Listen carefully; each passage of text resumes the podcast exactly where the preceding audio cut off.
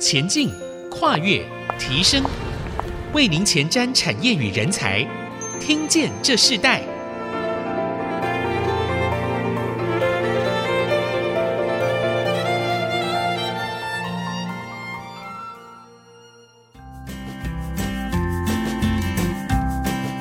欢迎收听《听见这世代》节目，我是主持人郭兰玉。这个节目同步在 Apple、Google、Spotify 和 KK Bus 上架。如果你在 Podcast 上收听，欢迎按下订阅，就会每集收到我们的节目。收听是越来越方便。喜欢我们的节目，也欢迎到以上的收听平台评五颗星，并留下你的心得，给我们支持与鼓励。今天在《听见这时代》节目里头，我们邀请到来宾是中华系统整合的副总经理郑玉荣，来跟我们分享，在这个智慧眼镜的创新时代，远端技术资源的跃进时代，他们如何在所有竞争当中，呃，特别的突出，如何进入到制造产业，如何进入到呃医疗产业哦，这跟我们的生活是息息相关的。我们先请郑副总跟我们听众朋友问好，郑副总好，大家好。那我们在这一段部分，我们要特别请副总谈一下智慧眼镜现在在国际上的发展和动态，跟台湾现在的整个的现况。好，广义的来说，智慧眼镜大概在八九年前，就是 Google 推出 Google Glass 开始，那时候曾经蔚为风潮，好像带着它就是这个走在科技的前端。那同时期呢，在当年的 CES 有一家叫 Vuzix 的新创公司，那它其实也推出了他们的方案。那也获得了一些奖项。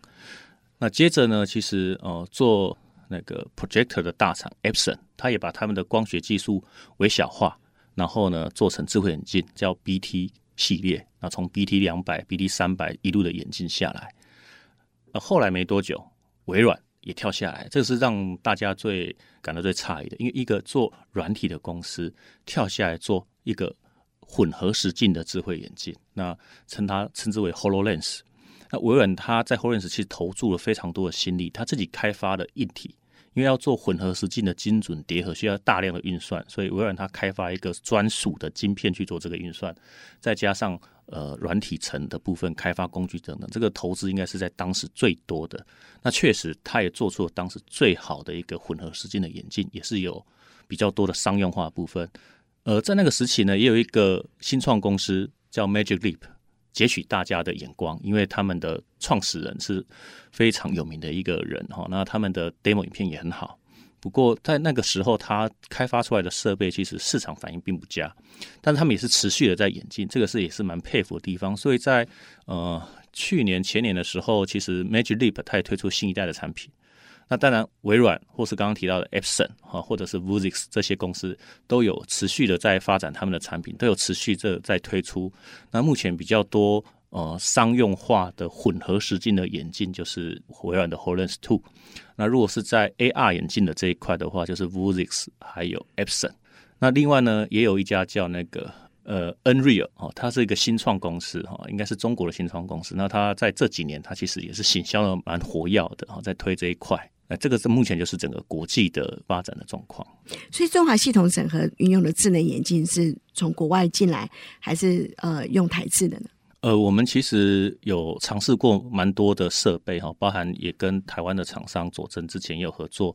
那佐证是台湾在智慧眼镜这边的一个创新者啊，领头羊。那他们的产品也是不错。那我们做一些场域的测试之后，我们后来是跟 Vuzix 有合作。那因为 Vuzix 呢，它有单眼的方案跟双眼的方案。那我们发现呢，其实其实在蛮多的场域上，其实它需要的是 AR 的使用情境，而且它需要是单眼的，然后可以跟工地帽结合的。那 Vuzix 在这边呢，有比较好的一个方案，那它甚至可以支援这个热。插拔电池，所以整个工作可以持续的进行，等等等等的部分。所以我们后来在这个工业应用在单眼的部分呢，我们就会跟 Vuzix 合作在 AR 这一块。那如果是客户他需要是混合实境的部分呢，我们就会是采用这个微软的 HoloLens 2，还会有一个区隔，依据客户他的情境的需求。在制造业会单眼的运用比较多，呃，同样的在长照这样子的领域呢，也是单眼的运用嘛？呃，长照的部分后来也会主打的是单眼的应用，最主要的原因是因为呃，照护者他其实是会移动的，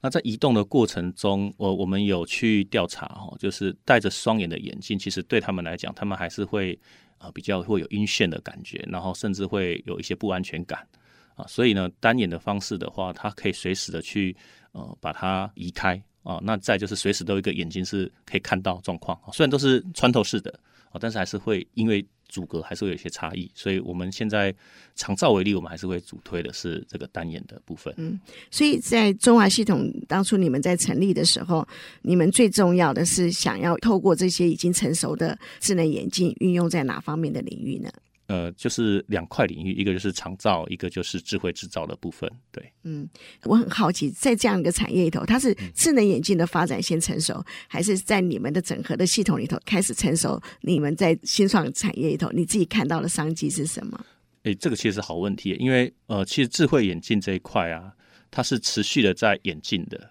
它其实没有像手机那么快，但是它是持续的在更新，因为它从它的运算，它从它的光学，好、哦，都一直持续的在。改进当中，但是有一些客户他是有急迫的需求，就他是可能市场的先行者，所以可能有一些限制，他还是愿意采用。那这个时候，我们会透过呃软体的方式，试着去弥补设备上的一些问题，然后解决他当下的问题。因为其实我们都提说智慧眼镜可以释放双手哈，但是其实要做到释放双手是非常难的一个挑战。你在人机界面的设计上。包含硬体跟软体都是要克服的，才可以让现场的工作者他很容易的去呃使用它，因为眼镜要去配合他的工作，不是他去配合眼镜。嗯、哎，这个所以这是一个关键。那副总之前你在进入到这个智能眼镜的领域之前啊，你自己对智能眼镜的研究大概是什么时候开始？你原本是做什么的？呃，我之前服务于那个资策会。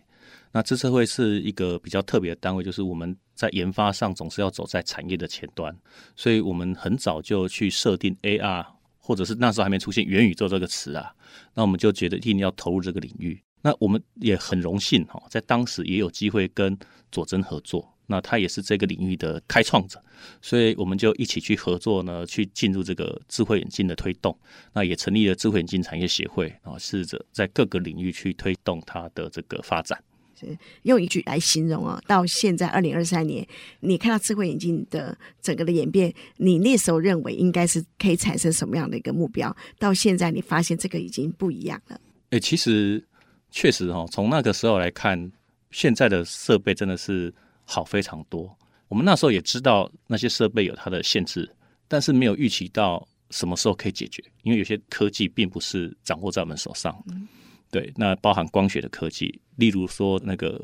waveguide 的这种就是透明显示的技术，其实它进展也是超乎预期。哈，那还有一些人机界面的技术，举例来说，现在 AI 技术是蓬勃发展。那你要释放双手，很重要就是手势辨识或是语音辨识嘛。那在那个时候，我们更没有料想到会有 ChatGPT 这种东西，我可以用这么容易的方式就去取得我要资讯，所以我要取得我要资讯呈现在眼前这件事情就会变得更好做。所以，其实从软体跟硬体来讲，这段时间的发展真的是超乎我们的想象。所以，现在生成式的 AI 对中华系统整合的现在服的项目也有影响吗？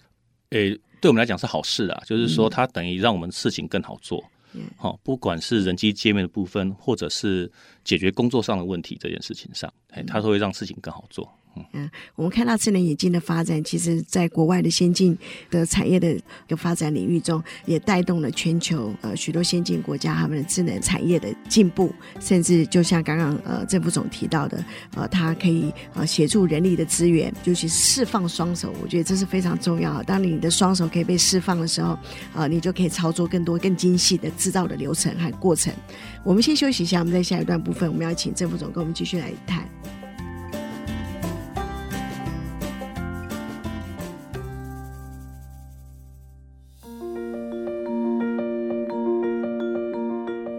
回到《听见这时代》，我是主持人郭兰玉。今天在《听见这时代》节目现场，我们邀请到来宾是中华系统整合的副总经理郑玉荣，来到我们节目跟我们分享。那我刚刚在访问这个郑副总的同时，我自己对智能眼镜这样子的一个发展，就是更多的了解。我发现智能眼镜，嗯、呃，其实带给我们所能想象的这个空间，所能想象的应用，超过我们自己所能认知的。我们先谈一下，因为五 G 这个时代还是非常多在。我们生活和产业上的应用面。所以五 G 这个专网整合的重要性跟智能眼镜有什么直接的相关联呢？呃，特别以这个智慧制造来说好了，其实整个制造环境它需要的网络的稳定度是很重要的。好，那五 G 的优势就是它是啊大频宽或是低延迟。所以，这对这个工厂环境的 IoT 的设备来说，就是一个很好的一个传输的方式。那智慧眼镜在这边扮演的角色，就是说，当我今天要去截取这些呃产线的资讯进来的时候，或是我要跟后端的专家去做连线的时候，透过五 G 的传输，那其实就可以确保这个传输的品质啊，这个很重要。那画质不要有牺牲，这就是五 G 带给智慧眼镜哈，或是整个智慧制造的一个好处。嗯。以这个无人机巡检来说，它就像太阳板的巡检概念，它是去帮你找问题。那找到问题之后去解决问题的话，就是戴着智慧眼镜去处理它。那在呃铸造业或是呃扣件等等也是一样，智慧眼镜会让现场的工作者他可以很快的掌握到产线的状况，因为我可以把产线的数据。很快的收拢在眼前呈现，然后找到问题之后，透过像是数位的 SOP 或是远端指导方式，及时的去解决这个问题，所以它可以让现场人可以更快的去做反应。那在组装的部分也是哈，就是说，如果今天它是一个呃复杂的产品的组装的话，智慧眼镜也会提升它的组装效率。对，那最明显的例子就是两年前哈，这个 NASA 太空舱的组装啊，那个洛克希德马丁就用 HoloLens 2，官方说法就是提升了效率百分之九十。这个是一个非常优越的一个效果。对对，你们自己会呃持续往这方面发展？哎，是是的，是的。因为中华系统整合已经有将近二十年的历史，嗯，那到现在整个呃 AR、MR 的运用是非常的成熟啊。嗯、那我们是不是也可以请副总跟我们谈一下 AR Cloud 的应用？你们现在在这个虚实融合里头，你们怎么运用在不一样的方向呢？呃，首先要先说一下，就是说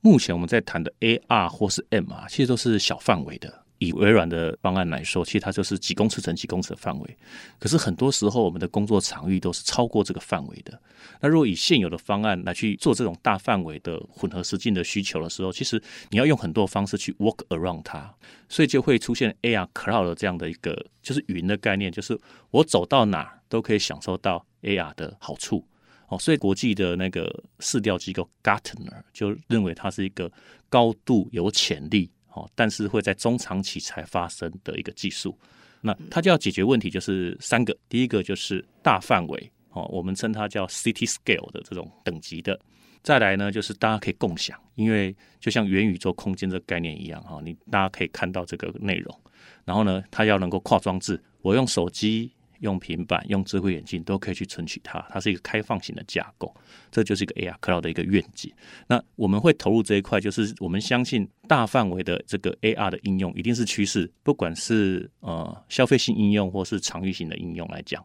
都一定是个趋势。比如说我今天一个整场的一个巡检，那我一定是一个大范围的。哦，仓库拣货等等，所以这个会是一个趋势，所以我们也很早就布局了这一块。嗯，我们可以谈一些你们在运用这个呃 AR Cloud 已经实际呃做的一些实践例。我们在去年有跟高雄轻轨合作，那在博二有做一个呃实证，就是一个呃实境解谜。那博二仓库区是还蛮大的啦，那我们就挑其中的一大块，让消费者他只要透过手机啊、呃、拍摄一个 QR code，他就可以启动。然后呢，他就可以跟着这个虚拟玩偶的引导啊，去解决问题，哎，解谜，然后最后去跟这个轻轨少女队其中的一个克瑞尔拍照，那整个都是在这个虚实融合的空间中去完成的。那我们的方案比较特别一点，就是我们在建构这个 AR Cloud 的时候是非常简单的，你只要用任何一个摄影机去拍摄它，啊，连续的影片，比如说我拍摄这个华山的仓库区，我把它拍起来。上传到我们的云端之后，我们就会产生点云，那这个点云就可以用来做空间的辨识、做定位定向，就可以做到精准融合。那在长照的领域呢？长照领域也也是一样，就是说只要在大范围里做到定位定向，就可以使用。举例来说，当家属今天进来这个呃院区的时候，他拿起手机拍向某个地点啊，假设他事先已经有安装这个 app，或是透过 QR code 驱动了一个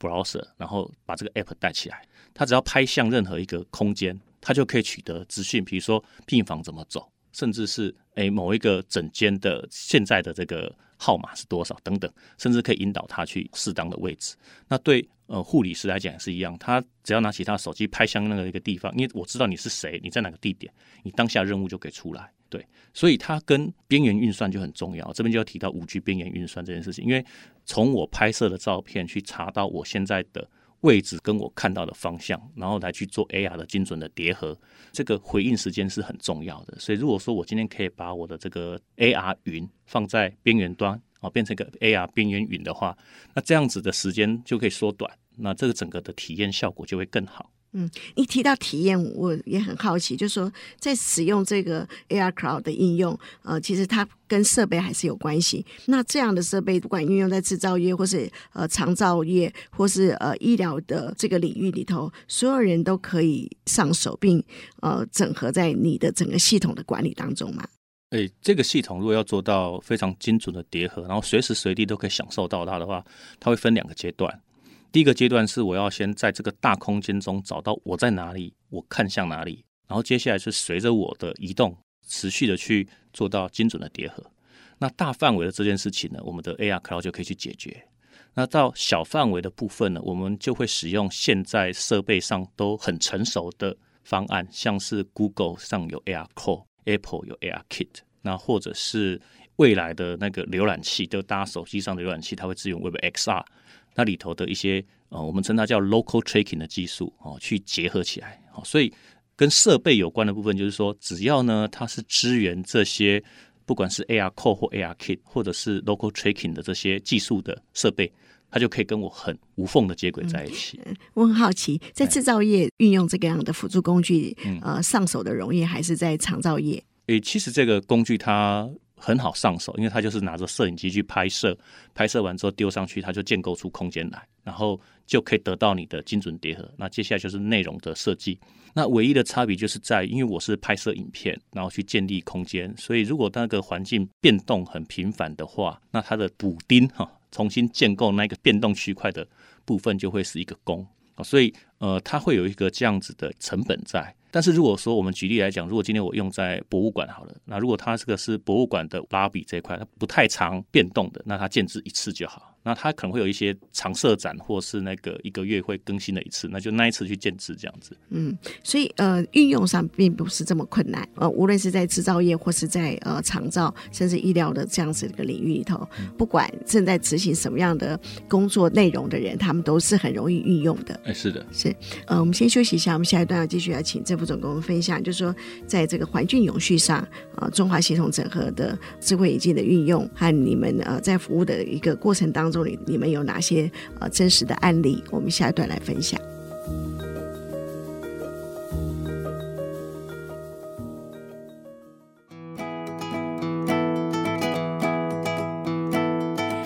度回到听见这时代，我是主持人郭兰玉。今天我们在听见这时代的现场，我们邀请到来宾是中华系统整合的副总经理郑玉荣啊，来跟我们分享。我我发现做这个呃智慧产业里头的呃专业经理人都非常年轻啊，郑副总也很年轻啊，看起来，看起来。我觉得在这个大家都要跟上这个 AI 时代快速的变化，其实呃很多产业界的人都会发现这样子的一个领域跟过去的制造行业或是呃我们所看到的台湾的发展是不一样的。所以一个企业他们在做永续力的部分，其实跟过去的年代也会不一样。如果以中华系统整合来看的话，你们怎么为环境永续做哪些机制和努力呢？好，这我想分两个层次来谈这个议题哈。第一个是我们刚刚一直有在聊智慧眼镜这一块，那把智慧眼镜导入到不管是智慧制造或是其他的企业应用领域，其实刚刚有提到，它可以有一个好处，就是我可以减少不必要的差旅，不管是国际差旅或是国内的差旅等等，这其实就是会降低了这个碳的排放啊，这是第一块。那再就是说我可以。缩短这个维修时间，让产线的效率也提升等等，那这个某个程度也是对于呃降低碳排啊有效果。从智慧制造角度来看，这是第一个层次。那第二个层次来讲，就是从我们中华系统整合，接下来再布局一个更重要一个点，就是在这个近邻转型的部分哈。因为现在呃近邻是一个全球的趋势，所以呢，我们也结合我们在五 G ALT 所开发的一些方案，还有呃伙伴的这个方案，哦、推出这个啊。低碳制造来去协助企业，哈，它可以结合我们的呃机联网，还有数据平台，啊，来去做它设备的这个能耗的管理、能耗的分析、产线效率的分析，呃，找出问题来去提升效率。那再结合这个呃碳盘查的部分，啊，就是 ISO 一四六六四的碳盘查，啊，然后管理它的这个碳排放。啊，那结合刚刚提到的智慧制造这个机联网的部分呢，呃，找出问题，解决这个问题啊，把碳的排放逐渐的去降低。那更重要的一块呢，呃，也是这个可能最近大家都有听到这个欧盟它通过了这个碳关税协定哈，这个 CBAM 的这个部分。那这个其实对台湾的产业其实影响蛮大的，因为它现在这两年是这个试行，然后从二零二七年开始，它可能就要去抽这个碳边境的税。那我们的产业就必须要在这段时间内开始让它的碳排放可以符合 C band 的规范，要开始做申报，从今年就要做申报了哈。那后，后面的话，如果你没有降低你的碳排，你可能就要付出更高的碳税，那你的这个产品的竞争力就会有问题哈。所以我们也针对像 C band 这一块呢，跟啊，像大厂 SAP 会合作，我们会推出一个扣件云三点零的一个 CBAM 的申报平台，来去协助这些业者。呃，特别第一波影响比较大的，像扣件业，那他们就会协助他们去做这个 CBAM 的申报，降低他们被新的国际这种碳的这个门槛哈，给冲击到这样子。所以在环境永续的布局里头，你你刚刚提到这个制造业的扣件类是你们很重要的一个对象，嗯、对不对？嗯、那除了这之外，还有哪些呢？哎、欸。我们会针对就是这一波会比较有急迫性的部分啊，扣件是一个。那像可能像水五金这个，它还有一个议题是找人难找。这个我们去访谈，不管是扣件或水五金业者，其实那个找人都很辛苦啊。对，所以这个都会是需要透过智慧制造的方式来去解决他们问题，但他们同时也面临碳排放的议题，要一起去解决。所以我们现在都谈低碳制造。刚刚副总提到的时候，我突然想到，其实像我们这种行业，我们常常要去参访。嗯、是，我们未来搞不好也可以透过 AR 的运用，我们的参访就可能减少这个路程，减少这个机票，减少这个大众运输，会不会也会产生一个不一样的变化？就我的了解，这个展览的行业他会希望你到现场啦。哦，但是呢，透过 XR 的技术，可以让他的这个同时的在线者提高，因为有些人是真的没办法到现场。那没办法到现场的时候，他可以透过 VR 的方式也参与这个展会。可是我如果在现场的人，我有 AR 的方式，一来我可以看到更多的产品的介绍，二来我也可以跟线上没有来的人互动，哦，就是元宇宙展会的概念。那其实这个现在科技都可以达成，或许品质没有那么好，但线上线下一起看展交流。这个商品，这个事情是现在就可以做的事情。嗯，好，我们在这一段我们要特别邀请副总跟我们分享一下，你们已经在 AR、NR 的运用，甚至你们将 AR Cloud 的这个呃云的运用，已经发展在你们实际的案例当中。我们可以不可以请你分享，就是呃，由中华系统整合进入到产业中实质的帮助，产生了什么样的影响力？呃，确实，我们现在观察到。蛮多的行业都有缺人的问题，这是一个要解决问题。再就是说，他们的工作环境，诶，有时候也不是很好哦。譬如说，离岸风电啊，要搭船过去，或者是要在坑道中，所以怎么样在这个险恶的环境里头提升他的工作效率，或是呃让新人很快上手，这个就是一个很急迫的需求。那中华系统整合对这些厂商的好处就是说，我们不但解决他人的问题，我们也解决他通讯的问题。因为在这些比较有限制的环境，其实他们会常常需要的是解决通讯的问题。他们需要把现场的资讯传出来，传到可能是船上，或是传到后面的总部。好，所以我们不只要解决它佩戴的问题，我们要解决他们传输问题等等。所以这个是一次要去解决的一个问题。所以这非常适合我们这种系统整合商，因为我们有网络系统的能力，我们也有智慧制造的能力，所以我们可以等于是提供我们客户啊一站式的呃这个处理的这个服务。这样、嗯，这个网络系统是一个很重要的根基嘛，很关键。如果在这个突然一个环境它没有这个网络系统，或是突然这个网络系统它当掉的时候，该怎么办？举例来说，哈，我们就有遇到那种，譬如说它是下水道的这种环境的时候，如果今天它的这个呃传输不行，可是它必须要把照片拍下来的话，通常会在 App 的这边有一个设计，就是它先储存下来，然后等到它网络通的时候，它再把它传上去。所以这是一些 App 上一个细致的设计，又或是可能在某个站点，它其实是会有这个像班长的角色，其实你可以先传到他那边去，再由他传出去。所以这个都是蛮多这个需要因应这些场域来去做客制化的设计的部分。嗯、那也就是我们这种呃系统整合公司的一个强项。嗯，你们常常要模拟不同的一个情境嘛，对不对？对。呃，可以分享一个经验，是你那时候遇到一个最大的挑战。我们以前那个离岸风电好了，其实离岸风电现在大家都想要用的是低轨卫星的方式结合五 G 去解决它，但这个都还在实验中。可是他们现在就需要这个方案怎么办？那我们现在的可能做法就是至少让它先传到船上去，因为他们一次出去可能都要在船上住个十天一个礼拜的，那资讯至少可以从塔柱传到船上来。嗯，所以它是分段式的整合。对对对，可这个都是因为可能各家的想法都会不一样。是，对。好，那你们未来会运用到半导体产业吗？我们努力，